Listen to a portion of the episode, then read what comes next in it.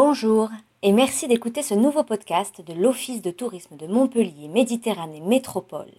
Je suis Céline, guide conférencière, et cette semaine, je vais vous raconter l'histoire du château de Castries en trois épisodes.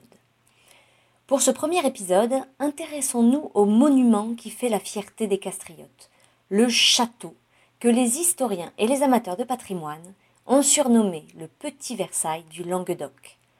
Le fief donnait droit d'entrée aux États du Languedoc, gouvernement et lieu d'influence de la province dès le XIVe siècle et tout au long de l'Ancien Régime. D'ailleurs, la butte castrale sur laquelle il est construit a sans doute donné son nom à Castries. Bâti en plusieurs campagnes, le monument témoigne des grandes heures du lieu et intrigue par sa taille et sa majesté.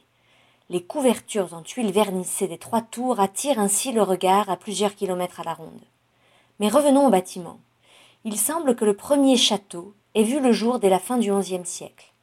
Il est ensuite acheté par le Montpelliérain Guillaume de la Croix en 1495.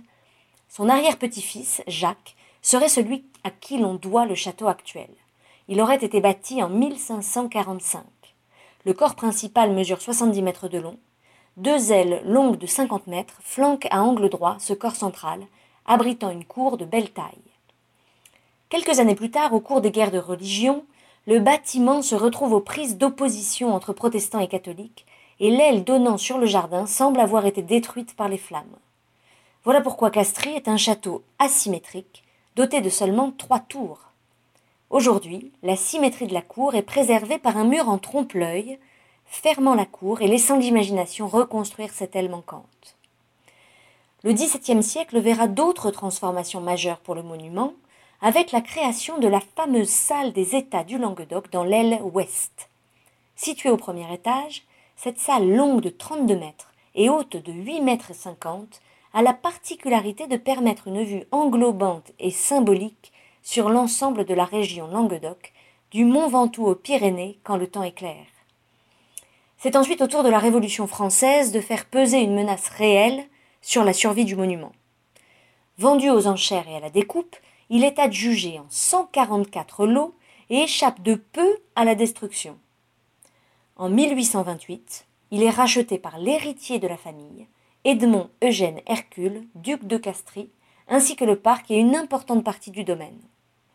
Trente ans de restauration seront nécessaires pour le sauver. Cet épisode a néanmoins grandement altéré son caractère primitif.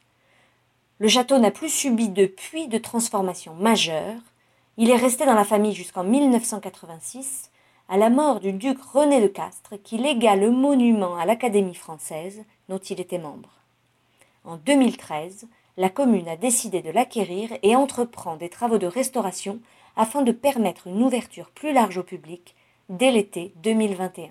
En attendant, les jardins sont accessibles tous les jours de l'été. Merci de m'avoir écouté et à très bientôt pour une nouvelle histoire. Le prochain épisode sera consacré aux membres illustres de cette famille.